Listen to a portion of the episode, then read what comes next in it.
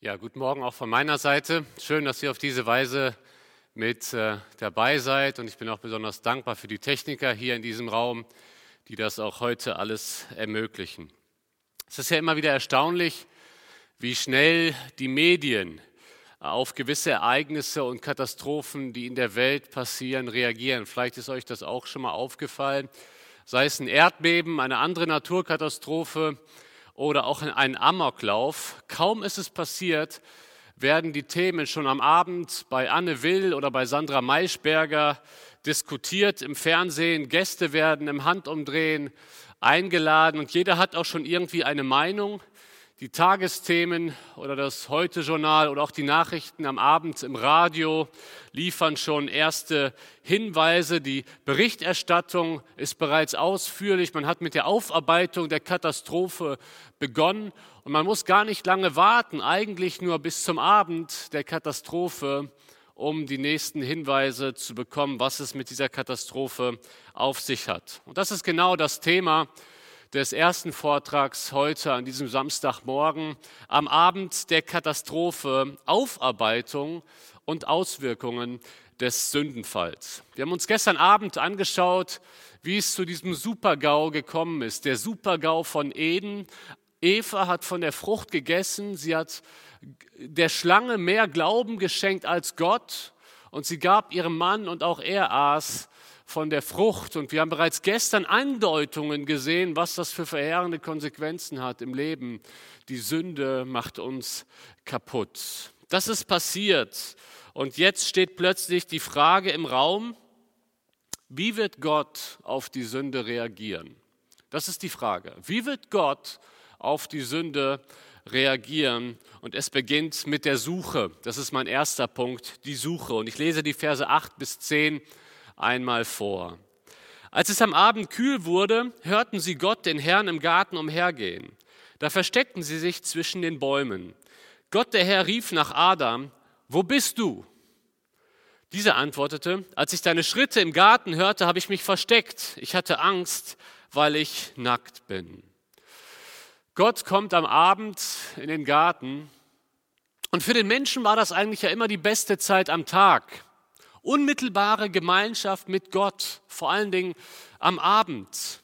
Aber plötzlich hat sich alles geändert, die Beziehung ist kaputt.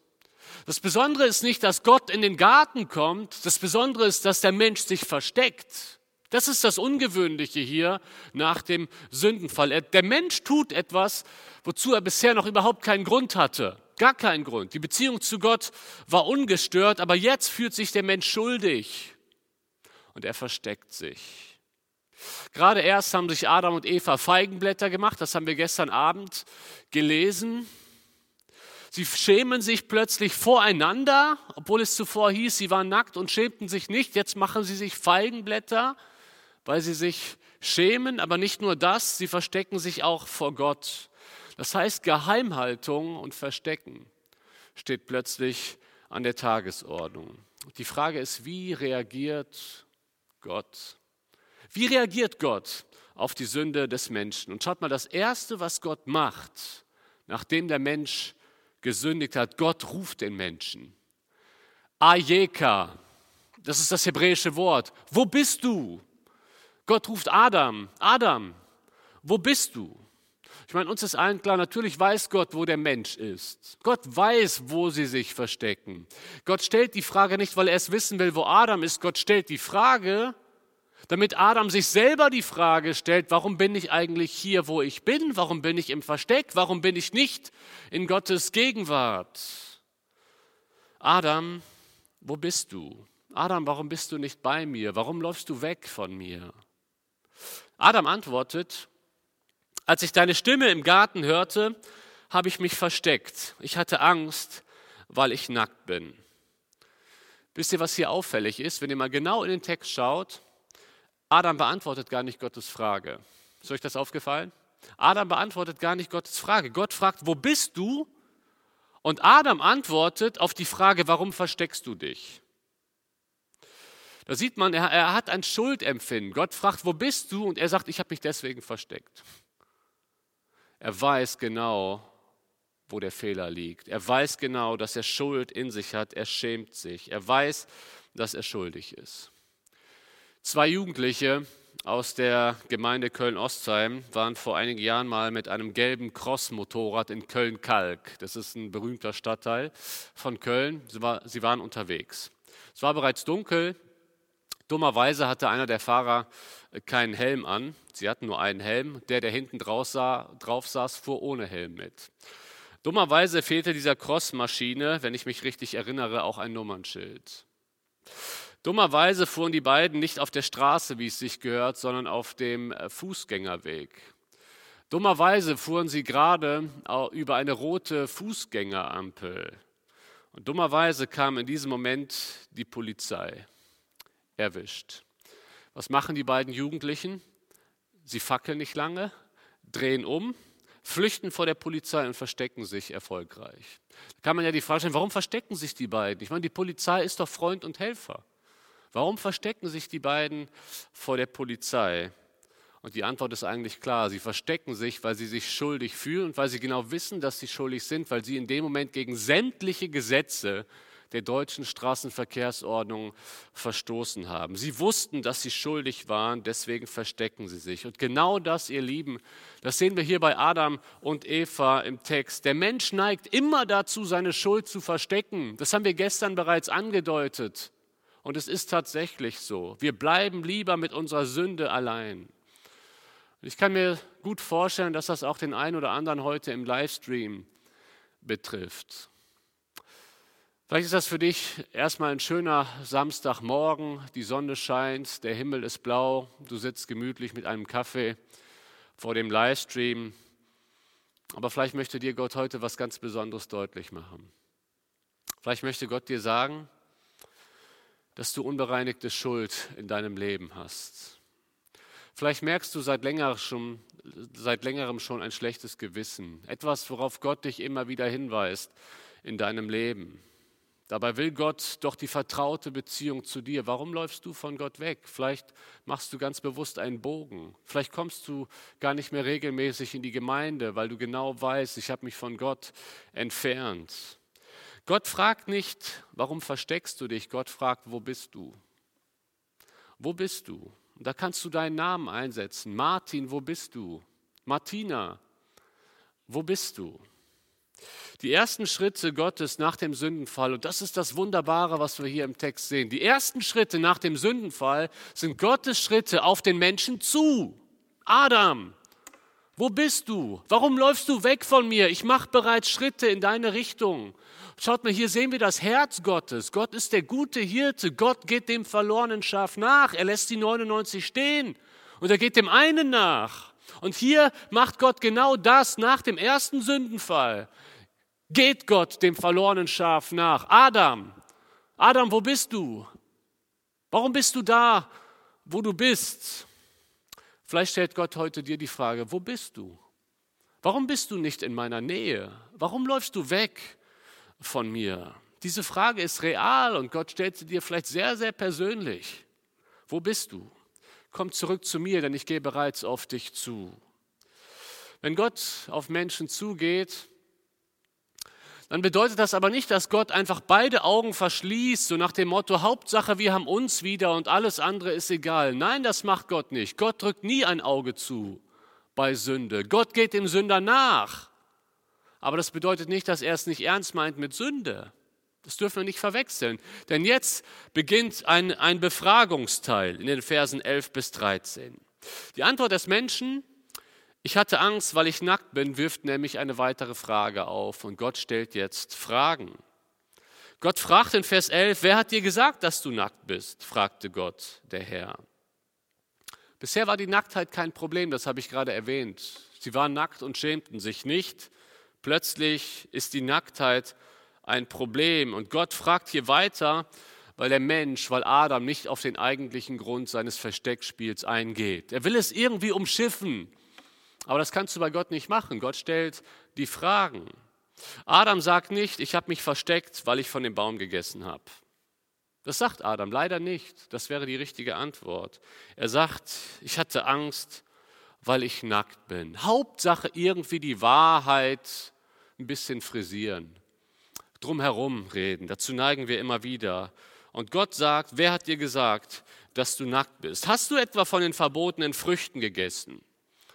Ihr merkt, ne, hier im Text, Gott stellt Fragen, Gott stellt unangenehme Fragen, aber diese Fragen offenbaren letztendlich Gottes Gnade. Warum sage ich das? Gott hätte ja auch einfach nach dem Sündfall direkt einen Blitz vom Himmel lassen können und dass der Mensch stirbt. Das hätte Gott direkt machen können. Er hätte nur den Atem zurückziehen können und der Mensch wäre tot. Das hätte Gott machen können. Aber das macht Gott nicht. Er behandelt den Menschen als echtes Gegenüber. Er stellt Fragen. Im Text werden der Schlange keine Fragen gestellt. Gott stellt der Schlange keine Fragen. Aber er stellt dem Menschen Fragen, weil der Mensch nach seinem Ebenbild geschaffen wurde. Er behandelt den Menschen als Gegenüber und er stellt dem Menschen Fragen. Das heißt, hier bekommt Adam den Freiraum, sich zu seiner Tat äußern zu können. Es ist eine Möglichkeit, jetzt reinen Tisch zu machen mit Gott. Gott lädt ihn eigentlich ein zur Buße, zum Bekenntnis zumindest. Gott fragt Adam, hast du etwa von den verbotenen Früchten gegessen? Die Frage ist ziemlich direkt, oder? Hast du von den verbotenen Früchten gegessen? Ja oder nein? Was wäre die richtige Antwort gewesen? Die richtige Antwort würde mit einem Ja, ich beginnen, oder? Adam, hast du von der verbotenen Frucht gegessen? Ja, ich. Das wäre die richtige Antwort.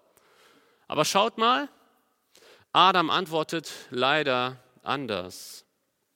Er antwortet, die Frau. Falsche Antwort. Hast du von der verbotenen Frucht gegessen? Die Frau. Falsch.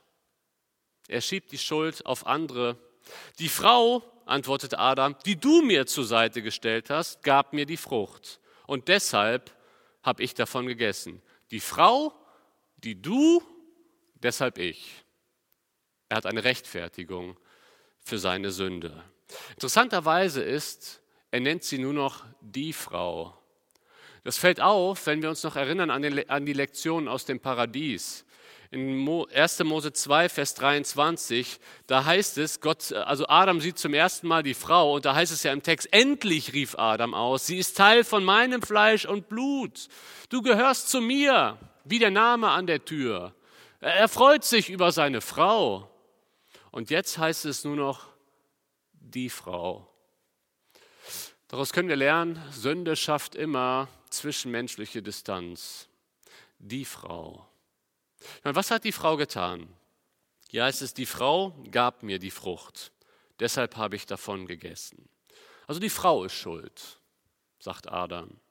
Ja, und eigentlich nicht nur die Frau, eigentlich auch du, Gott, weil du hast sie mir ja gegeben, die du mir zur Seite gestellt hast. Und wisst ihr, was so interessant ist an der Antwort von Adam? Sie ist korrekt. Sie ist faktisch korrekt. Guck mal, was sagt Adam? Eva hat mir von der Frucht gegeben. Stimmt das? Ja, Eva hat ihm von der Frucht gegeben. Und Gott hat ihm die Frau gegeben. Stimmt das? Ja. Das stimmt. Das heißt, Adam legt eigentlich die bloßen Fakten auf den Tisch und liegt doch völlig daneben. Das haben wir manchmal in der Seelsorge, dass du Leute vor dir hast, die schwer gesündigt haben und sie legen die Fakten so dar, dass die Fakten in einem Licht erscheinen, dass sie die eigentlichen Opfer sind und nicht die Täter. Und dabei ist alles, was sie an sich sagen, richtig. Aber A ist die Grundhaltung völlig falsch und B werden die Fakten so interpretiert und so dargestellt, dass man selber in einem positiven Licht steht. Das sehen wir schon in den ersten Kapiteln der Bibel. Ich habe euch mal hier den hebräischen Text mitgebracht, um einfach auch mal ein, ein, eine Ahnung zu bekommen, was, was hier vor sich geht. Schaut mal, der Text, das muss man nicht verstehen können. Aber all das, was da vor Hebräisch wird ja immer von rechts nach links gelesen. All das, was da auf Hebräisch steht, was nicht rot eingerahmt ist, das spricht Adam über die Sünden der anderen. Und sein Sündenbekenntnis, ganz am Ende sagt er ja, und ich aß. Und das ist nur ein einziges Wort. Er benutzt ganz viele Wörter für die Sünden der anderen und sein Schuldbekenntnis ist einfach nur, ja, ja und ich auch, ich habe am Ende gegessen. Aber das wird total minimiert. Die eigene Schuld wird völlig minimiert. Da fragte Gott in Vers 13 die Frau, was hast du da getan? Das heißt, auch Eva muss sich hier vor Gott verantworten, definitiv. Und Eva antwortet, die Schlange verleitete mich dazu, antwortete sie. Deshalb aß ich von der Frucht. Eva sagt, die Schlange ist schuld. Ja, ich habe gegessen, aber eigentlich kann ich nichts dafür. Die Schlange hat mich getäuscht. Immerhin sagt sie nicht die, die Schlange, die du gemacht hast, Gott. Ja? Ähm, das sagt sie nicht. Sie sagt auch nicht, ja, mein Mann hat mich nicht gehindert, obwohl er bei mir war. Das hätte sie auch sagen können. Das sagt Eva immerhin nicht. Das heißt, sie ist einem echten Bekenntnis vielleicht ein bisschen näher als Adam, aber knapp daneben ist auch vorbei. Beide minimieren den Anteil an ihrer Schuld. Hab mal ein Bild von unserem Freund mitgebracht, Donald Trump. Donald Trump ist ja kurz vor der Präsidentschaftswahl noch einmal so richtig in die Bredouille gekommen, ist jetzt mittlerweile schon ein paar Jahre her, vielleicht werdet ihr euch daran erinnern, weil ähm, ein Video aufgetaucht ist aus dem Jahr 2005, wo er sich ziemlich vulgär gegenüber Frauen geäußert hat. Und er hat sich daraufhin entschuldigt. Und ich möchte das, was ich jetzt über Donald Trump sage, nicht als politisches Statement äh, interpretiert wissen. Darum geht es mir an dieser Stelle nicht, sondern einfach mal aufzuzeigen, wie wir uns manchmal entschuldigen. Und das kann, da, kann, da können größere Haken und größere Fehler in unserer Entschuldigung sein. Schaut mal, Donald Trump sagt, jeder, der mich kennt, weiß, dass diese Worte nicht wiedergeben, wer ich bin. Also diese abfälligen Worte über Frauen.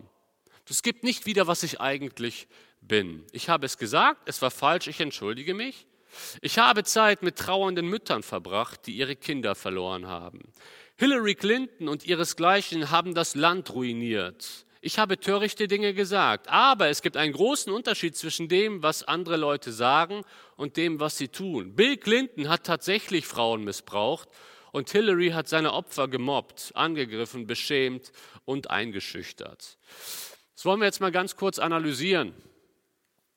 Er sagt, ja, ich habe was falsch gemacht, aber eigentlich bin ich das nicht. Ich bin eigentlich viel besser. Die Worte geben nicht das wieder, wer ich bin. Die Bibel sagt was anderes. Das, was in unserem Herzen ist, davon redet der Mund. Aber das verneint Trump hier an dieser Stelle. Es gibt nicht das wieder, was ich eigentlich bin. Ich bin eigentlich ein guter Mensch. Ich habe mich um trauernde Mütter gekümmert. Und eigentlich Bill und Hillary Clinton sind viel schlimmer als ich will jetzt nicht weiter über Donald Trump reden, weil ich glaube, dass wir genau dazu neigen. Wir neigen immer wieder dazu, unsere Sünden irgendwie zu rechtfertigen oder die Schuld, den Großteil der Schuld auf andere Menschen zu schieben. Wir handeln so oft ähnlich wie Adam und Eva im Garten Eden. Arbeitest du schwarz? Was antworten wir darauf? Der Staat geht so unvernünftig mit Steuergeldern um, Deswegen habe ich schwarz gearbeitet. Ich will den Staat ja auch nicht in seinem Unsinn noch weiter unterstützen, indem ich die Steuern dafür zahle. Ja, der Staat ist schuld, ich nicht wirklich. Hast du dich auf der Klassenfahrt betrunken? Ja, alle anderen haben sich betrunken. Die haben viel schlimmer getrunken. Ja, ich habe auch was getrunken. Aber die anderen waren schlimmer und außerdem haben sie mich dazu verleitet. Hast du gelästert? Ja, weißt du was, wenn du die Person kennen würdest, sie ist so kompliziert und ähm, sie ist eigentlich selbst schuld, warum alle über sie lästern. Und ja, deswegen habe ich mitgelästert. Hast du dich in den anderen Mann verliebt? Weißt du was, mein Mann ist so kompliziert. Und er gibt mir gar nicht das, was ich brauche. Er versteht mich nicht. Und Gott will doch, dass ich glücklich bin. Und deswegen, ja, habe ich mich einige Male mit diesem anderen Mann getroffen. All diese Beispiele haben etwas gemeinsam, ihr Lieben. Die eigene Schuld wird minimiert. Und der Schwerpunkt der Schuld wird entweder auf, auf die Umstände geschoben oder auf andere Personen. Und das ist kein wirkliches Schuldbekenntnis. Was ein wirkliches Schuldbekenntnis ist, das können wir an David sehen. Vermutlich kennen die meisten von euch, die jetzt im Livestream zugeschaltet sind, die Geschichte von David, den Ehebruch mit Bathseba möchte ich hier einmal anführen. David hatte, ja, wir können es auf gut Deutsch sagen, viel Dreck am Stecken. David hat die Ehe gebrochen und er hat dafür gesorgt, dass der Mann von Bathseba, das Uriah, ermordet wurde. Und was so interessant ist, er wird trotzdem in der Bibel auch nach dieser Tat als Mann nach dem Herzen Gottes erwähnt. David war ein Mann nach dem Herzen Gottes, auch nach dem Ehebruch und dem Mord. Da stellt sich doch die Frage, warum? Und ihr Lieben, der Schlüssel liegt in seiner Buße, in seiner aufrichtigen Buße. Gott schickt den Prophet Nathan zu ihm. Nathan erwähnt ein Gleichnis. Da geht es um Schafe und natürlich wird Davids Herz als Hirte berührt.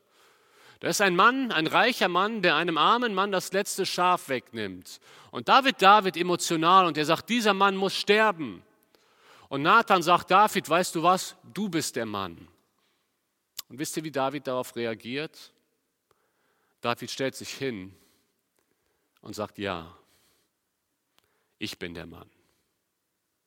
David hat keine Ausreden für seine Sünde. David sagt nicht, warum hat die Frau denn auch nackt gebadet? Eigentlich ist sie doch schuld. David erfindet keine Ausreden. Er verlagert die Schuld nicht auf die Umstände. Er sagt, ja, ich bin der Mann. Und ihr Lieben, genau das ist das, was Gott von uns möchte. Für Sünde gibt es nie eine Rechtfertigung. Sünde ist immer unsere Entscheidung. Und wenn du merkst, wenn Gott dich auf Sünden in deinem, Hin in deinem Leben hinweist, rechtfertige sie nicht länger. Schieb die Schuld nicht auf andere. Schieb die Schuld nicht auf deinen Ehepartner. Schieb die Schuld nicht auf deine Arbeitskollegen. Schieb, schieb die Schuld nicht auf den Staat. Das, was wichtig ist, dass wir uns hinstellen wie David und sagen, ja, ich bin der Mann. Ja, ich bin die Frau. Ich habe gegen Gott gesündigt. Ich bin schuldig. Ich brauche Gnade und Vergebung. Wir müssen es wieder lernen, uns so hinzustellen vor Gott. Das haben Adam und Eva leider nicht gemacht und wir kommen jetzt zu Punkt 3. Wir kommen nun zu den Konsequenzen. Sünde bringt immer Konsequenzen mit sich und darum geht es in den Versen 14 bis 19. Zunächst einmal äh, kommt die Schlange dran, dann die Frau und am Ende der Mann. Das entspricht der Reihenfolge des Sündenfalls. Erstmal die Konsequenzen für die Schlange. Da heißt es in Vers 14, da sprach Gott der Herr zu der Schlange, weil du das getan hast, sollst du unter allen zahmen und wilden Tieren verflucht sein. Dein Leben lang sollst du auf dem Bauch kriechen und Staub fressen. Das heißt, die Schlange wird verflucht, übrigens der Mensch nicht. Der Mensch wird hier nicht verflucht, er bekommt auch Konsequenzen, aber nur die Schlange wird verflucht und der Ackerboden wird verflucht. Da heißt es über die Schlange, dein Leben lang sollst du auf dem Bauch kriechen und Staub fressen. Stellt sich die Frage, Moment, hatte die Schlange vorher Füße? Vielleicht, das können wir letztendlich nicht sagen, wir waren nicht dabei. Aber Fakt ist, die Schlange wird gedemütigt. Sie war das klügste Tier, sie war ein sehr kluges Tier, sagt uns der Text, aber jetzt wird sie verflucht, sie soll Staub essen. Es ist nicht ganz sicher, ob der Text hier meint, ob das jetzt tatsächlich die neue Speisekarte der Schlange ist, ähm, weil Schlangen fressen ja eigentlich auch keinen Staub, zumindest heute nicht in erster Linie. Ähm, es könnte ein Bild sein für eine Demütigung und eine Niederlage. Warum sage ich das? Schaut mal ins Psalm 72, Vers 9, da heißt es, vor ihm sollen sich beugen die Bewohner der Wüste und seine Feinde sollen den Staub lecken. Das ist ein Bild, eine Bildersprache in der Poesie und bedeutet Demütigung und Niederlage. Und ich glaube, das ist eine Ankündigung für das, was jetzt in Vers 15 weiter gesagt wird, denn Vers 15 ist ein ganz wichtiger Vers. Da heißt es, von nun an setze ich Feindschaft zwischen dir und der Frau und deinen Nachkommen und ihren Nachkommen. Er wird dir den Kopf zertreten und du wirst ihm in die Ferse beißen. Dieser Vers ist auch als das Protoevangelium bekannt, die erste Andeutung auf einen Messias, der kommen wird. Es wird einen Kampf geben zwischen dem Nachkommen der Frau und dem Nachkommen der Schlange. Also ein Nachkomme einer Frau, ein Sohn wird geboren und er wird der Schlange, nicht den Nachkommen der Schlange, sondern der Schlange, wird er den Kopf zertreten, aber dabei wird er in die Ferse gestochen werden. Ich bin mir nicht ganz sicher, oder ich bin mir sicher, dass, dass weder Adam und Eva klar wussten, wer der Schlangenzertreter ist. Ich glaube nicht, dass sie das wussten. Und ich kann mir vorstellen, bei der Geburt ihres ersten Sohnes, Kain, da lag die ganze Hoffnung auf Kain, denn der Nachkomme der Frau wird endlich mal der Schlange den Kopf zertreten und dann wird Kain geboren. Und die Hoffnung liegt auf Kain, ist er der Schlangenzertreter. Und diese Hoffnung sie schwindet. Das werden wir gleich sehen im nächsten Vortrag. Kein ist nicht der Erlöser. Und von da an, ihr Lieben, wird bei jeder Geburt im Alten Testament eine Hoffnung geweckt. Ist das jetzt der Schlangenzertreter, der endlich kommen wird, um uns von unserer Sünde zu befreien? Ist es er? Sie haben sehnsüchtig gewartet auf den Nachkommen der Frau, der endlich mal der Schlange den Kopf zertreten wird. Und ihr Lieben, dann wird in Bethlehem ein Kind geboren. Unser Herr Jesus Christus. Er wird geboren, er würde verheißen in Jesaja, in Micha wird sein Kommen angedeutet und prophezeit. Und dann kommt Jesus Christus, unser Herr. Er starb am Kreuz. Ja, er wurde in die Ferse gestochen. Er musste leiden und sterben. Aber er hat der Schlange den Kopf zertreten. Er hat den Sieg errungen. Und ihr Lieben, in Jesus Christus ist der Sieg über die Sünde. Er hat der Schlange den Kopf zertreten. In Kolosser 2 wird geschildert, dass er aus den Mächten und Gewalten in der finsteren Welt einen Triumph gemacht hat. Er hat über sie triumphiert in Jesus Christus. Das ist der Sieg und der wird bereits hier auf den ersten Seiten der Bibel angekündigt. Für die Schlange, sie wird verflucht.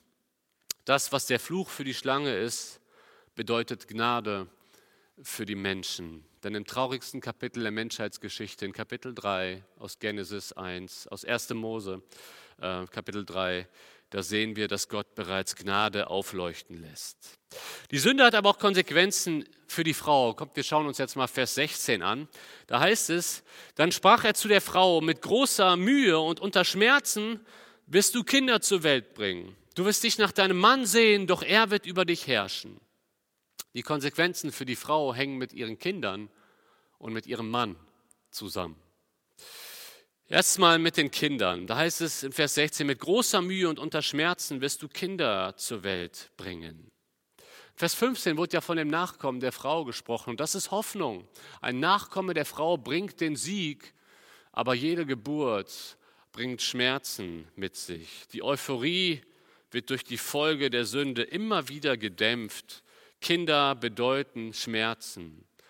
Nein, Kinder sind nicht eine, eine Konsequenz der Sünde, sondern das schmerzhafte Kindergebären ist eine Konsequenz der Sünde. Und ich bin mir sicher, dass alle Mütter, die heute im Livestream dabei sind, ein Lied davon singen können.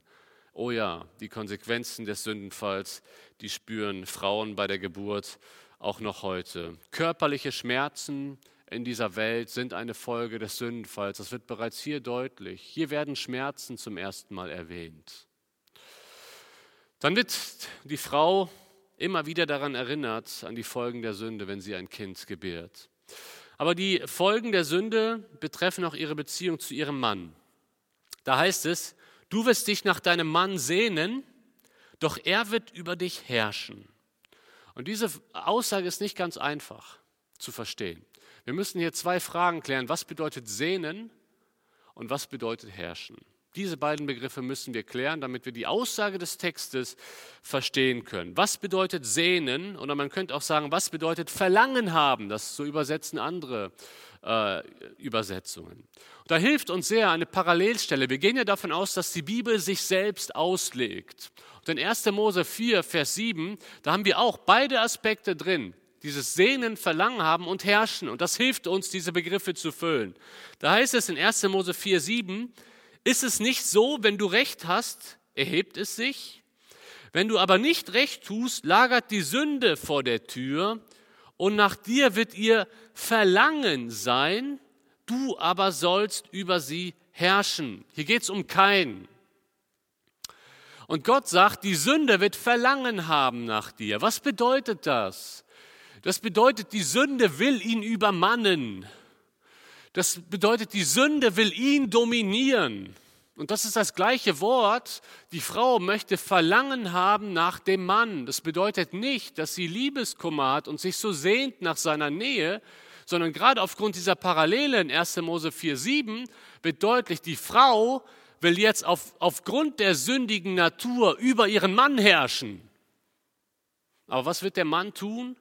Der Mann wird über sie herrschen. Das müssen wir richtig verstehen. Das Herrschen des Mannes geht hier in Richtung Unterdrücken. Und wir dürfen diese Stelle jetzt nicht mit den biblischen Anweisungen in zum Beispiel Epheser 5 verwechseln. Da heißt es auch, dass sich die Frau unterordnen soll dass der Mann das Haupt ist, dass der Mann die Verantwortung hat. Aber da geht es ja um eine liebevolle Verantwortung. Da geht es darum, dass der Mann seine Frau liebt wie Christus die Gemeinde und dass die Frau sich ihm gerne unterordnet und seine Autorität, seine Verantwortung anerkennt und respektiert. Aber da geht es um eine liebevolle Verbindung. Das, worum es hier geht, sind die negativen Auswirkungen der Sünde. Aufgrund der Sünde, die die Frau jetzt auch in sich hat, möchte sie ihren Mann dominieren. Und aufgrund der Sünde, die der Mann in sich hat, wird er seine Frau beherrschen wollen im Sinne eines unbiblischen Tyrannisierens. Darum geht es hier in diesem Text. Und das erfahren wir leider immer wieder auch heute, dass die Sünde eben diesen Geschlechterkampf mit sich gebracht hat. Es gibt genügend Beispiele heute, dass Frauen über ihren Mann herrschen wollen, dass die Frauen ihren Mann dominieren wollen, dass die Frauen unbedingt leiten wollen, dass die Frauen unbedingt, ich sage es jetzt mal sprichwörtlich, die Hosen anhaben wollen, indem sie ihrem Mann sagen, was zu tun ist. Diese Tendenz kommt heute noch vor. Aber leider gibt es heute auch die andere Tendenz, dass Männer ihre Frauen tyrannisieren, dass sie sie nicht so lieben wie Christus die Gemeinde, sondern dass sie in ihrer Frau eine bloße Dienerin für ihre Bedürfnisse sehen. Eine fast schon eine Sklavin. Du machst das, was ich sage und kein Mucks dagegen. Das ist unbiblisch, denn wir sollen unsere Frauen mit Liebe dienen. Schaut mal, das müssen wir verstehen. Das, was hier gesagt wird, darf nie als eine Rechtfertigung gesehen werden für unser Verhalten in unserer Ehe. Das, was hier gesagt wird, das, daraus wird deutlich, das ist jetzt eine Folge der Sünde. Aber das ist keine biblische Legitimation, so zu leben. Ich hoffe, das verstehen wir richtig. Jetzt, wo die Sünde im Menschen drin ist, wird es immer wieder diesen Geschlechterkampf in der Ehe geben. Jetzt, wo die Sünde in der Welt ist, gibt es keine perfekte Ehe mehr. Natürlich ist die Ehe immer noch Gottes wunderbare Idee für den Menschen, aber in der Ehe gibt es nun so viel Konfliktpotenzial. Und jetzt schauen wir uns mal die Konsequenzen für den Mann an, in den Versen 17 bis 19.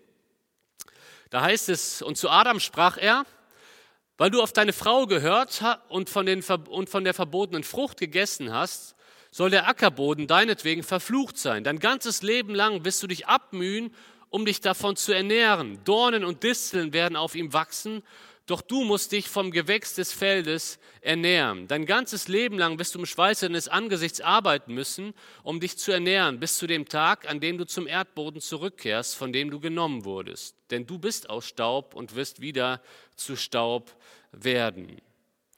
Zunächst einmal könnte man meinen, die größte Strafe des Menschen ist, du musst dich vom Gewächs des Feldes ernähren. Kein Fleisch, nur das Grünzeug. Aber darum geht es hier nicht in diesem Text. Worum geht es eigentlich? Was hat Adam denn bisher gegessen? Er hat bisher von den Früchten der Bäume gegessen. Wenn es jetzt darum geht, er wird von den Kräutern des Feldes essen, ist das vielleicht schon ein, ein, Hinweis darauf, dass er aus dem Garten muss. Dazu kommen wir aber erst am Ende dieses Kapitels. Aber die Betonung liegt hier auf das Essen. Warum eigentlich?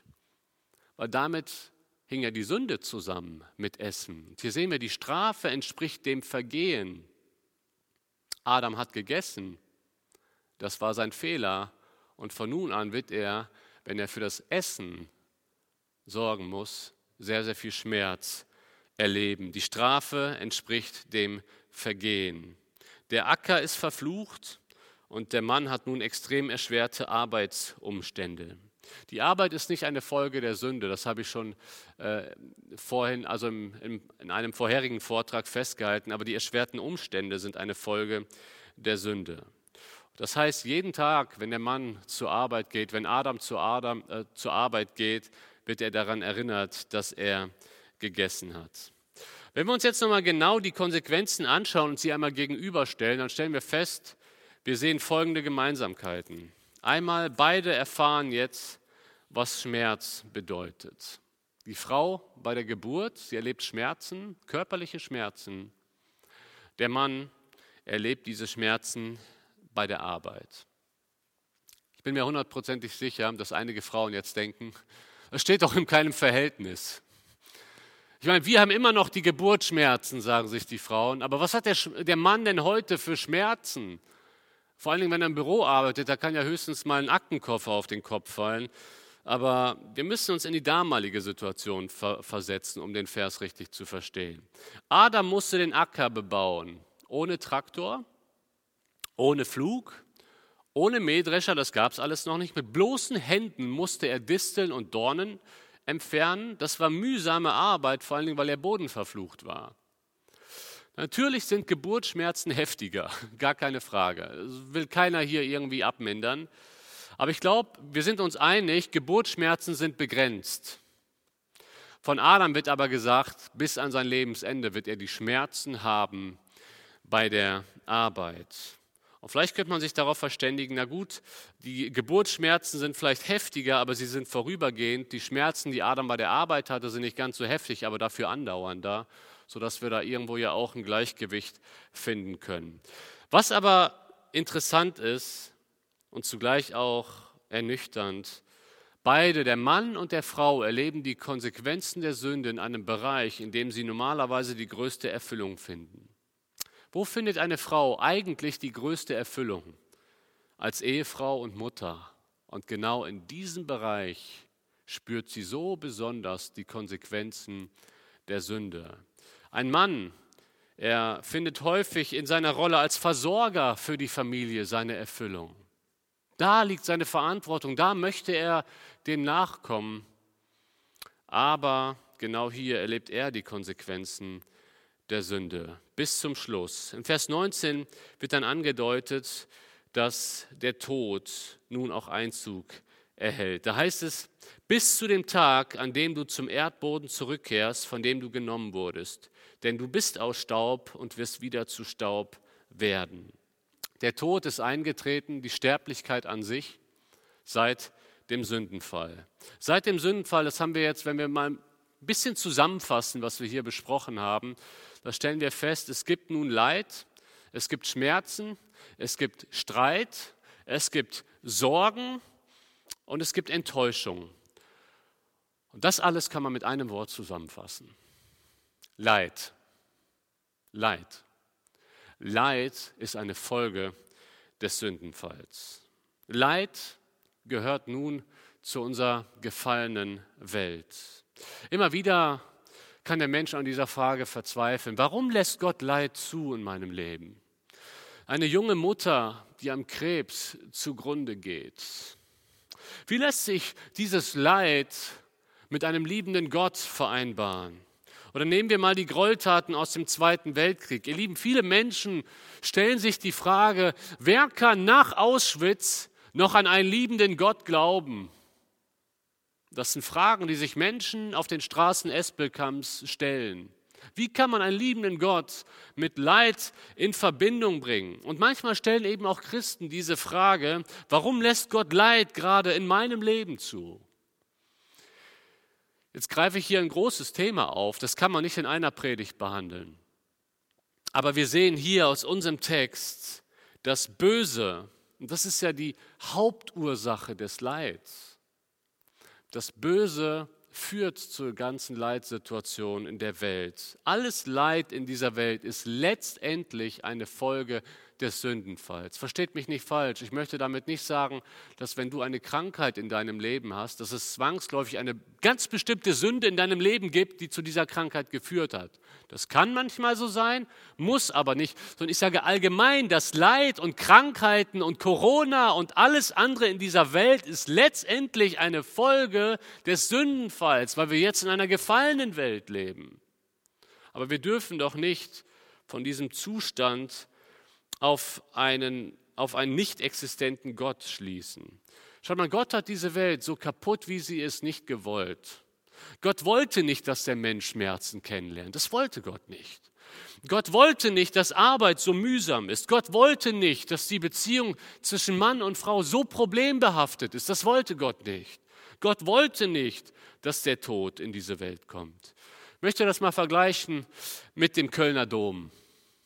Der Kölner Dom ist ein faszinierendes Bauwerk und wenn ihr mal nach Köln kommt, ich kann euch nur empfehlen, schaut euch mal den Dom an.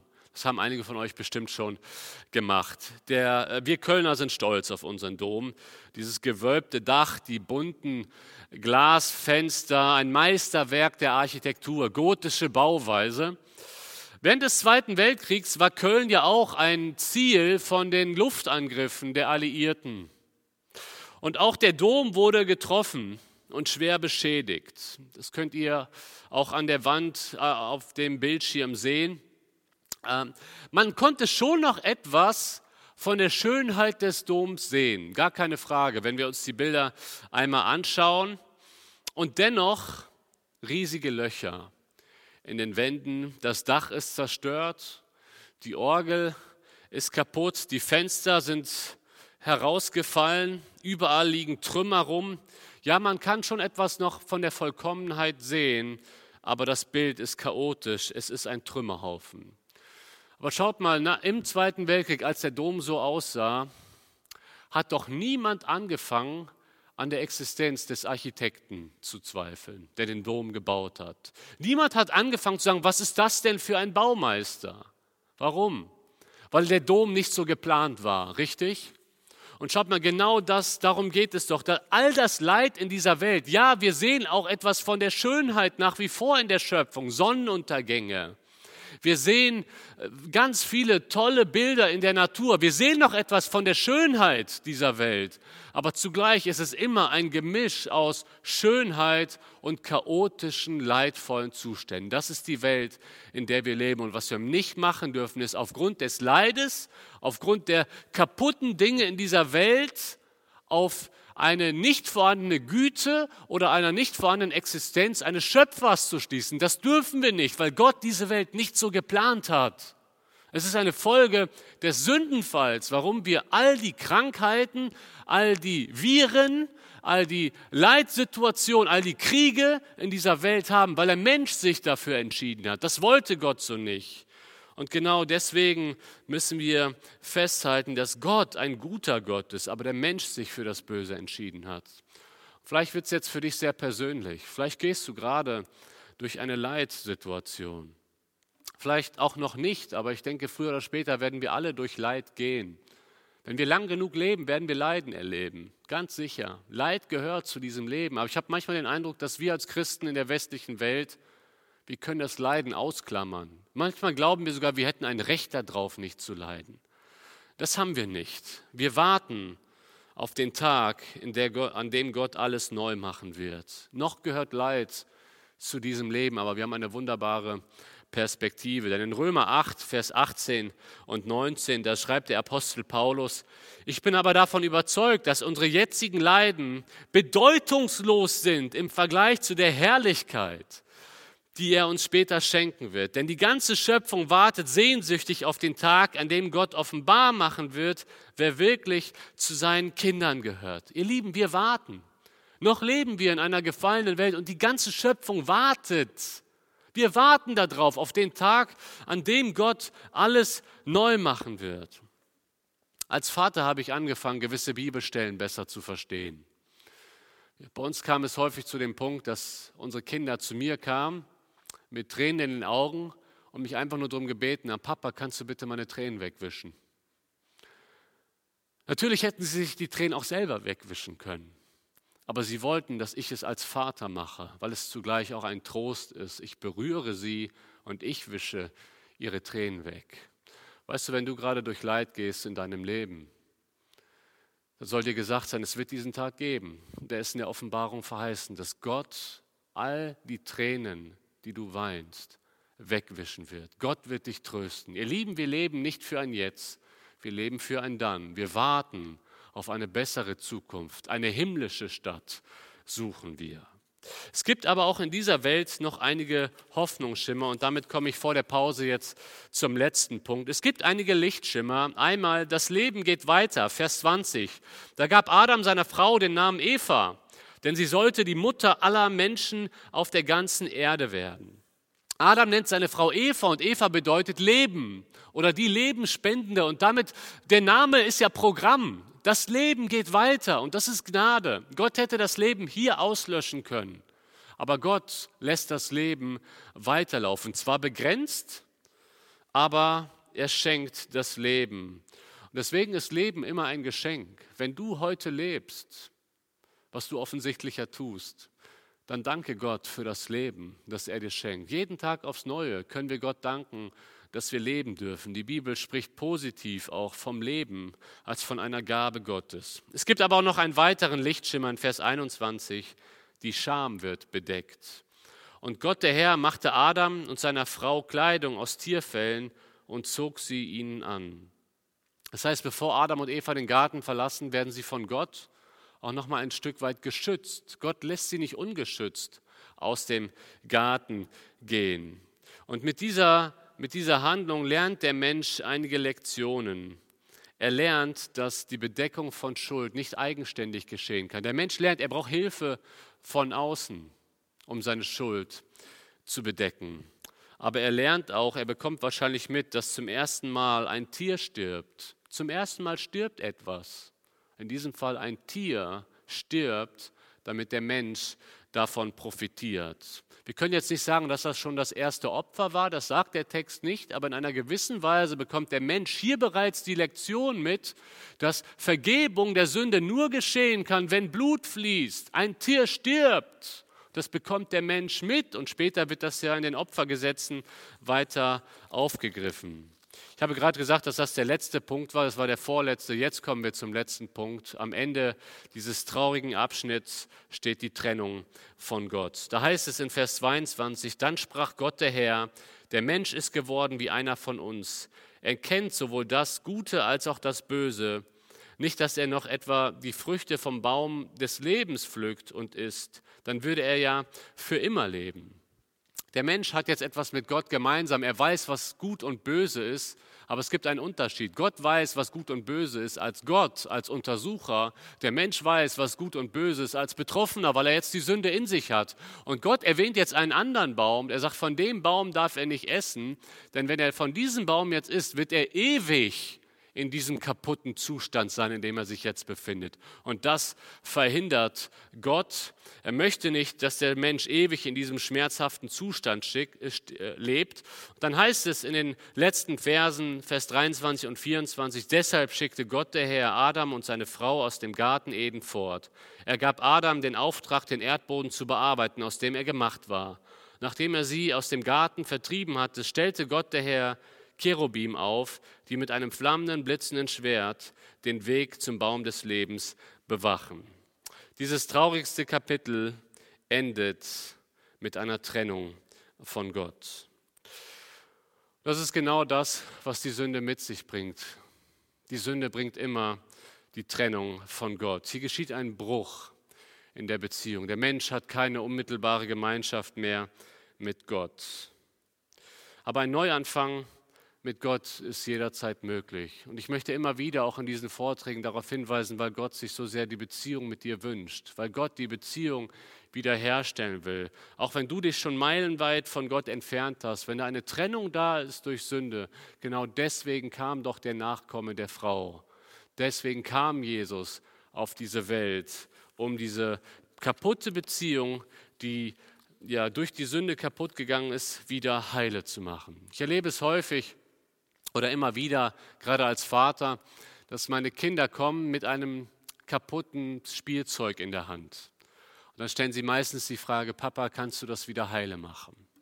Da ist etwas kaputt gegangen, Papa, kannst du das wieder heile machen? Genau das ist das, was Gott möchte. Wenn die Beziehung zu Gott kaputt gegangen ist durch die Sünde, und das ist sie bei uns allen, aber Gott möchte die Beziehung wieder heile machen, durch Jesus Christus. Und dafür möchte ich gerne jetzt vor der Pause auch noch beten. Ihr könnt zu Hause entweder sitzen bleiben oder aufstehen, so wie ihr wollt. Und ich möchte noch mit uns gemeinsam beten. Vater im Himmel, wir danken dir dafür, dass du uns nicht vernichtest. Danke dafür, dass du Adam nachgehst. Das ist deine erste Frage ist, Adam, wo bist du? Herr, wir haben heute gesehen, dass Sünde immer tragische Konsequenzen mit sich bringt am Ende sogar die Trennung von dir. Herr, und deswegen sind wir dir so dankbar für Jesus Christus, für deinen Sohn, dass er die Beziehung zu dir wiederhergestellt hat, dass wir eine geklärte Beziehung zu dir haben können durch deinen Sohn Jesus Christus. Herr, wir danken dir für das Heil. Wir danken dir für Golgatha und wir preisen dich dafür, dass du gestorben bist, damit wir das Leben haben können. Herr, und wir bitten dich jetzt auch, dass du auch den weiteren Vormittag segnest und dass du zu uns sprichst. Amen.